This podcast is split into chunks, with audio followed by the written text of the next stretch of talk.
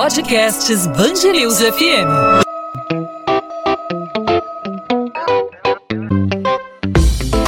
Dois às 20, com Maurício Bastos e Luana Bernardes.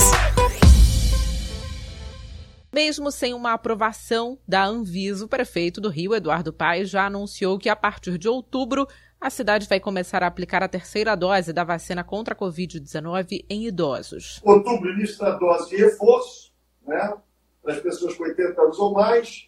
Novembro, comemoração, todo mundo já recebeu a sua segunda dose, está completamente imunizado.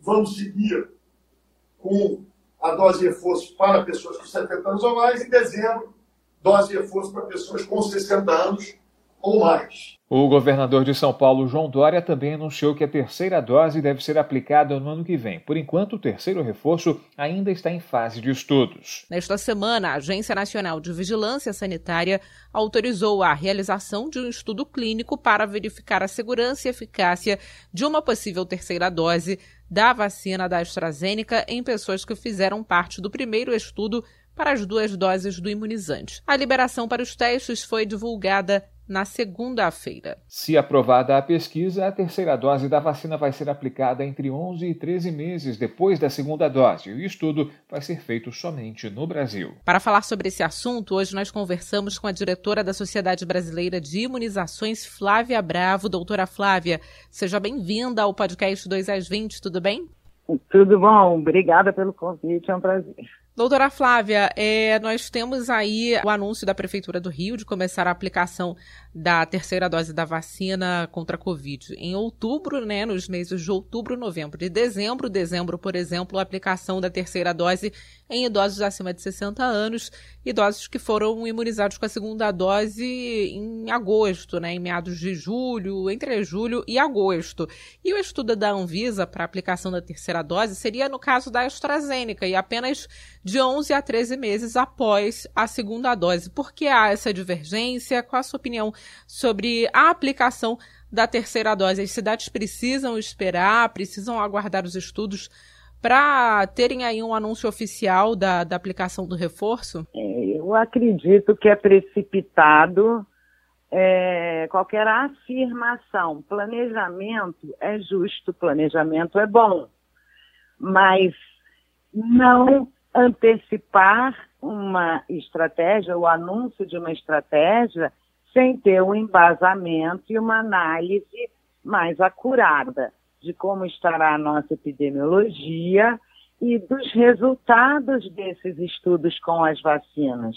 Nós ainda não sabemos qual será o efeito de uma terceira dose de reforço ela vai ter a eficácia esperada? Ela vai funcionar como um reforço? Ela será segura? E, e, e não apenas a AstraZeneca, como a vacina Pfizer também, as, as vacinas de modo geral, estão sendo estudadas porque essa é uma preocupação justa, há uma possibilidade de haver necessidade de dose de reforço, se será para toda a população ou se será para a população que é, responde pior tradicionalmente, como os idosos e os pacientes com é, algum comprometimento de resposta imune, é, isso também é o futuro que vai nos responder. E de acordo com a epidemiologia, e de acordo com o desenrolar da campanha, né, da lição de casa, das duas ou uma dose é, iniciais, da primo vacinação. Então, no meu entender, eu acho que é um pouco precipitado afirmar qualquer coisa nesse momento e, inclusive, inadequado, porque há necessidade também de aprovação por agências regulatórias, não só a Anvisa, como em outros locais, para outras vacinas, que todas serão ou estão sendo estudadas nesse, é, nessa situação, como dose de reforço, e já prevê uma coisa que esse estudo próprio da AstraZeneca acredita-se que só a partir de outubro poderão ser observados os resultados. Então, é, é uma possibilidade de necessidade? Sim, é uma possibilidade real e todos os países estão avaliando isso. Mas a gente precisa dos resultados. Se a gente não fez ainda a lição de casa, que é ter duas doses, né, um esquema completo, é, com uma cobertura vacinal adequada, como que eu já penso em fazer a terceira dose? E tem um outro complicador. É, a nossa campanha aqui começou basicamente com a vacina, é, o que tinha né, em maior quantidade era a vacina Coronavac. Então é preciso se averiguar também essa questão de dose de reforço com vacina de mesma plataforma ou se vai se fazer de outra plataforma, e os resultados de segurança e eficácia nós ainda não temos. Até porque a gente precisa entender melhor o efeito da, da vacinação a longo prazo, né? É precipitado também dizer agora, é, com base no que a gente já tem de artigo publicado, com base nas informações que nós temos sobre o imunizante, se esse imunizante vai ser é, anual, né? Porque aí será que valeria a pena uma, uma terceira dose ou no caso de esperar para fazer a imunização anual, como é o caso da vacina da gripe, que os idosos tomam todos os anos? É esse o caso? É, são vários os, eh, os fatores que devem ser analisados quando se prevê alguma vacinação periódica, né? Com reforços periódicos. É, a rigor, as campanhas de vacinação, não no Brasil, mas em outros países, começaram em dezembro. Nós temos, então, sete, oito meses de observação nos países que começaram mais cedo. Então, o que a gente pode observar são dados laboratoriais de quantidade de anticorpos circulando. Nós ainda não conhecemos o correlato de proteção. Então, como eu vou avaliar se aquele nível de anticorpo é, daqui a dois meses, daqui a três meses, daqui a um ano, será suficiente. Nós precisamos ainda aprender a importância de outros fatores da resposta imune, né? Nós sabemos, por exemplo, que talvez um marcador melhor de proteção seja a verificação de células de memória. A gente sabe como elas são importantes nas respostas de reforço, mesmo quando a gente é reexposto a um agente. Então, na verdade, é, a gente tem que ter essas respostas e mais a interferência da epidemiologia. Se eu tenho uma boa cobertura vacinal e em que eu reduzo a circulação, com certeza é provável que eu possa adiar doses de reforço porque eu reduzi a pressão da circulação do vírus a gente não chegou ainda nesse estágio. Nós não temos 60%, 70% da população nem com uma dose, que dirá com esquema completo. Então, eu acho bastante precipitado. Eu acho que fazer um planejamento é saudável. Para se, quando se chegar a essas respostas, é, eu já tenha uma estratégia estabelecida. Mas garantir que é, é, vai se começar uma estratégia de vacinação dessa ou daquela população, da população toda, em tão curto prazo, eu não acho que é, é correto nesse momento. Não está pautado na ciência, está pautado em outras decisões políticas, ou seja o que for, e não é o interessante que a gente está visando mitigação, né, alívio, né, da, da, da, situação epidemiológica e controle da doença. Nós estamos conversando com a diretora da Sociedade Brasileira de Imunizações, Flávia Bravo. Doutora Flávia, a gente, claro, sabe que a corrida, né, para vacinação, para campanha de vacinação é uma disputa até saudável, né? Mas nesse caso de colocar, vamos dizer aí, os bois à frente das carroças, é, é um pouco complicado, né? Porque acaba gerando uma desconfiança na, na população em um momento que não pode gerar dúvida nenhuma. Exatamente. E ainda tem uma questão, a gente não pode pensar é, no pequeno, na cidade, no estado. É, a pandemia é uma pandemia, por isso que ela se chama pandemia. Há uma, é, uma disseminação de uma doença globalmente. E no nosso país, a mesma situação.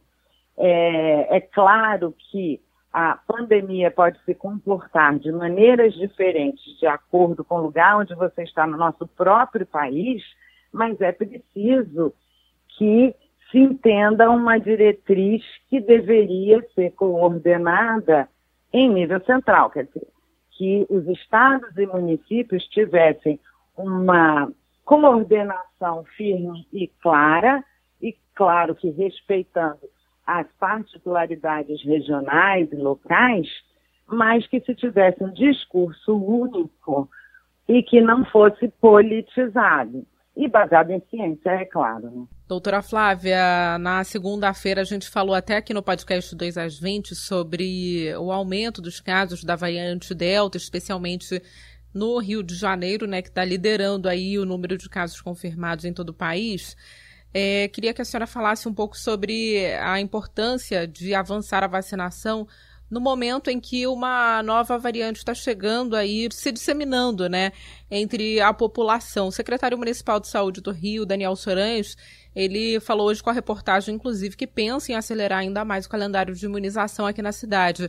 Essa antecipação que já era urgente antes, ela se torna mais urgente agora? É, o que, que acontece em relação à variante Delta, que já está bem estabelecido? É, nós precisamos de duas doses, ou né, do esquema completo, ou no caso da vacina de uma dose só, é uma dose só. Mas para as outras vacinas, que são as, as que foram usadas de fato aqui no Brasil, a gente já tem essa informação. Para a proteção contra essa variante, que é mais transmissível, né, que ela tem um, um potencial de disseminação muito maior, eu preciso de duas doses. Então, você tem que pensar qual é a estratégia mais adequada, principalmente se se considerar que esse número de casos detectados da variante Delta é a ponta do iceberg.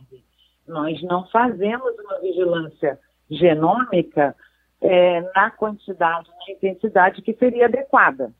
Então, com certeza, nós temos muito mais casos de fato. Esses foram os identificados. E, além do que, enquanto eu mantiver circulação do vírus, e eu só vou conseguir reduzir circulação se eu tiver cobertura vacinal alta, enquanto eu tiver essa circulação, outras variantes podem surgir, são mais transmissíveis do que a delta. Então, isso tudo tem que ser colocado na balança. Qual é a melhor estratégia? Eu começar a dar, num, e num cenário de limitação de quantidade de do, doses, né? Eu começar a dar uma terceira dose para aqueles que já têm duas doses, ou realmente ampliar e acelerar a vacinação para é, cobrir a maior parte da minha população, porque aí eu consigo prevenir surgimento de outras variantes também. Diretora da Sociedade Brasileira de Imunizações, doutora Flávia Bravo, participando aqui no podcast 2 às 20 sobre a possibilidade da terceira dose da vacina contra a Covid-19. Doutora Flávia, muito obrigada pela participação. Obrigada a vocês, obrigada a todos. 2 às 20, com Maurício Bastos e Luana Bernardes.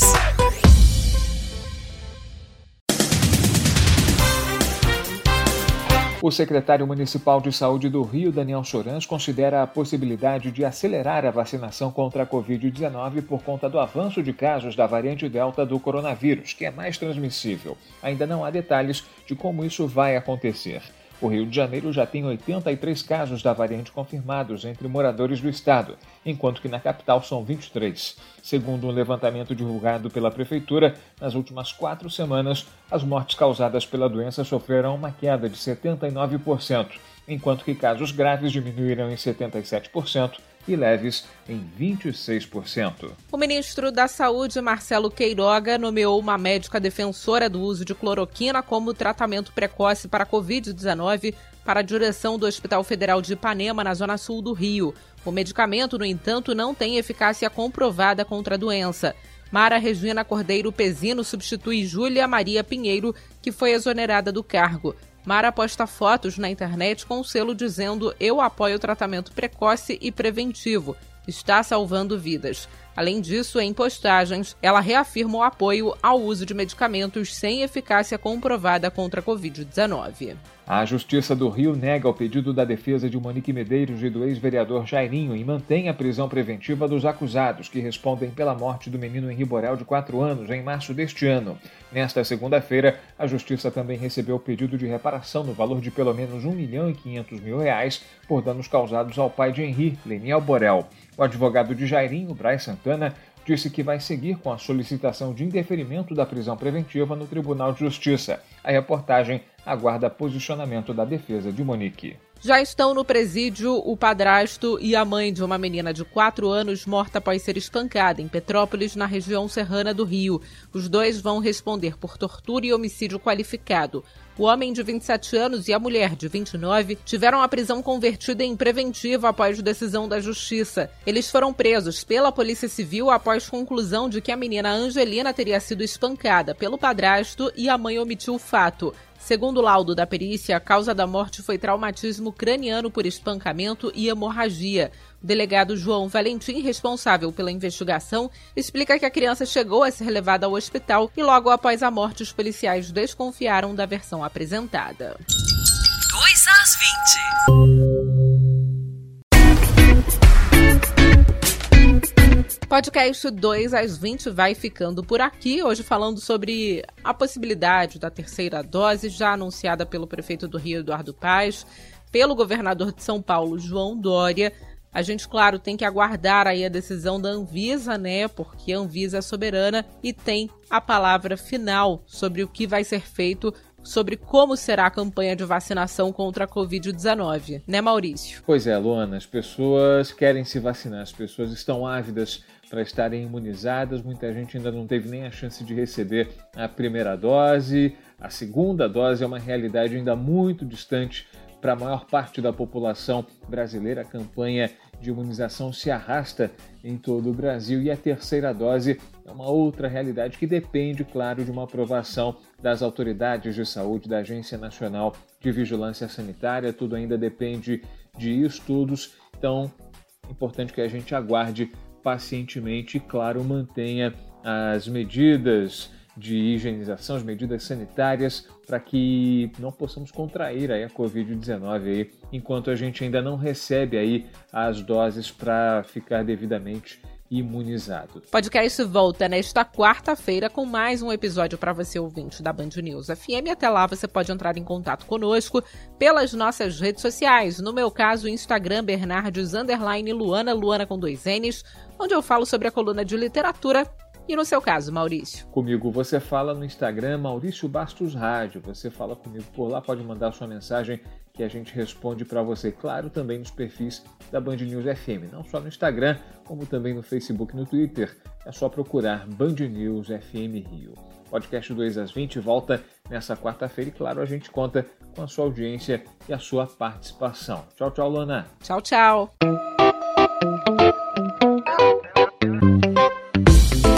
2 às 20, com Maurício Bastos e Luana Bernardes.